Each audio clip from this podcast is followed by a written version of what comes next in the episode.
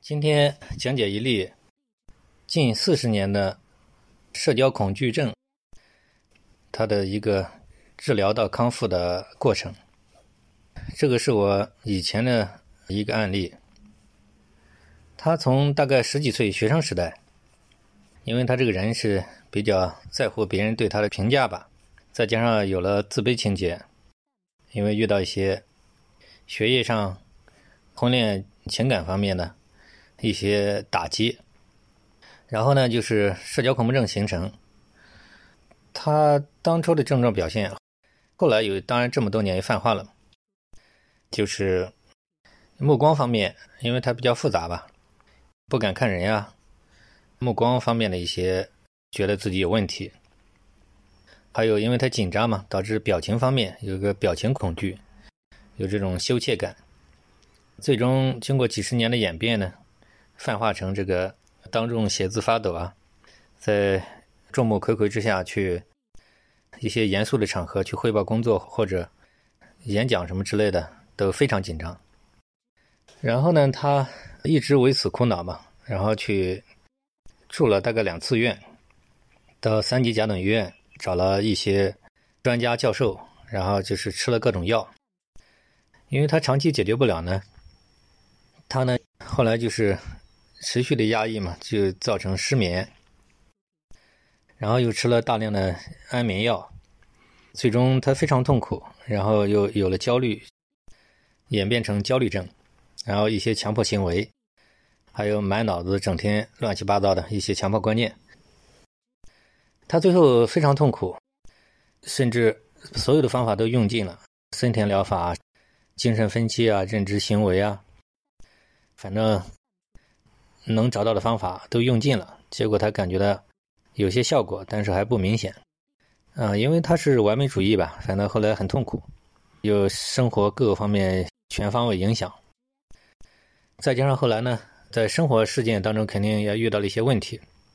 多层打击之下呢，他去做了这个大脑的手术，做了这个脑部的这种手术也没有好，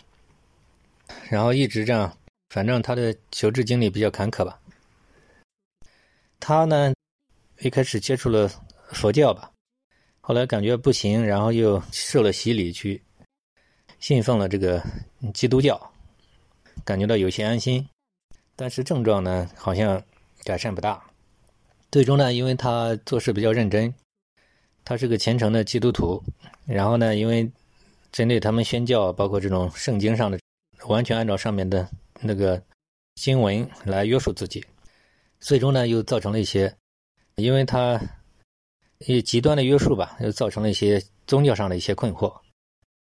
以至于中间他觉得自己很努力嘛。反正这个具体，因为我们这个心理学保密嘛，我们就不提及对方的这种性别啊，包括各种嗯，他具体的一些嗯涉及到个人隐私信息。嗯，因为他本人呢是。我们有一些资料吧，所以说我们就可以简单的就仅从症状方面来描述，就是他呢，宗教的这个偏差呢有很多种吧，反正就是也给他造成了一些困扰。其实像这种类似案例呢，这么多年我接触过还不止一例，有好多例，有这种，因为他可能对佛教的极端理解或者对。这个基督教的极端理解，所以说有时候也对他自己造成了个人的困扰，啊，像这样其实也是比较常见。然后呢，就是最终呢，我们就用我们的这样的一整套系统的心理学的方法，帮助他慢慢的、一点点的走向蜕变，然后直到他康复。当然，这个案例呢，嗯，也花了不少的时间，他最终也能成长的很好。然后呢，他最终。跟踪随访呢，反正基本主要的问题都得以比较好的处理，他自己也理解的比较到位。那这么一个案例呢，他为什么能得以康复？我有一些总结吧，一些心得就供大家做参考。他这里面呢，其实呢，我们一开始给他做了系统的这种心理大清理，他这个种种的这种冲突这种现象。它背后有很多的这种原因，主要来源于这样几方面嘛。一个就是信念和认知系统的一些偏差，一些极端完美主义或者一些极端理念的偏差。后来我们一层层的协助他找到他的根源，从理念上、认知上，给他化解了很多这种背后的偏差。这是一方面。另外一方面呢，就是协助他处理生活上个人成长这一块。就个人成长这一块呢，其实也是很重要的。他的能量呢，就是后来就慢慢的投入了个人的成长、事业的成长，这样的话就就不会整天把这个能量投入到对症状的推动上面。当然，这个个人成长这一块是要在化解他内在的冲突、内在的执着、内在的放不下的这种纠结，这个要一边生活一边给他化解的，这两个是同步进行的。当他个人成长这块。还有一大块就是他生活事件的一些处理，然后他就得以在行动当中获得自信吧。然后他内在的这种自卑情节，还有这种过度的在乎别人对他的看法，比如这种后天养成的一种过度胆小啊、极端谨慎啊，像种种的一些偏差，都是在行动当中、在做事当中协助他一点点的修正。呃，因为他的情况很多年嘛，具体的还有很多细节。就是也不再一一去描述，反正就是经过这种漫长的成长过程，然后一点点的把主要的一些偏差全部给他修正，然后他反复的这种正面的强化，当他自己心里面内化成他自己的潜意识里面的改变，这样的话他就得到了成长，得到了放松，那么外在的症状呢，自然也就恢复到正常范围，当然。对社交恐怖症的这种成长，还要指导他做了一些社交方面的突破，以及对这个另外一块对人际关系处理方面的，给他上了好多堂课。就是他要人际交往方面也有很多错误的一些做法，所以引起他的一些人际困扰，这个也阻碍了他的康复。总归吧，他的问题是比较典型，然后又修正了他宗教的一些偏差，因为他这个宗教的偏差呢。来源于一些方面嘛，一方面是完美主义的偏差，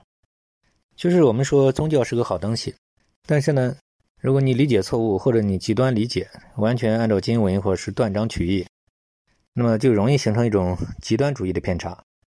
他典型的表现呢，就是他按照经文完全要求自己，然后自己又做不到，然后按照这个经文呢又要求别人，嗯，然后搞的就是。对别人苛刻吧，过度苛刻吧，这样的话，其实自己累嘛，别人也累，所以人际关系也很糟。他认为是，其实呢，别人呢可能就是都想远离他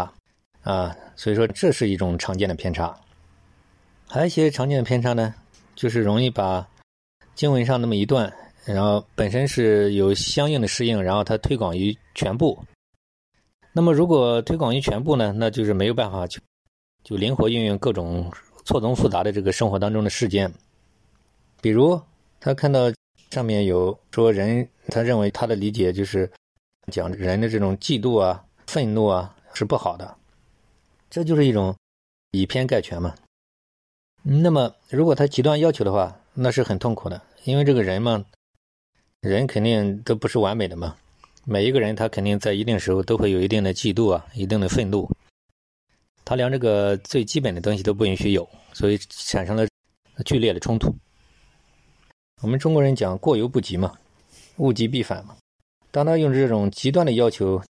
来极端的要求自己，自己又做不到，同时又要求别人，他就造成了自己内在的疲劳和痛苦，同时又造成别人的痛苦，啊，然后人际关系的这种痛苦，以至于到后来，实际的成长也没有见到有太多的帮助，反而呢就是。整个人呢，有的有段时间活在这种教条里面，整天执着于教条，自己也不知道问题出在哪里，反倒终归就是觉得自己累吧，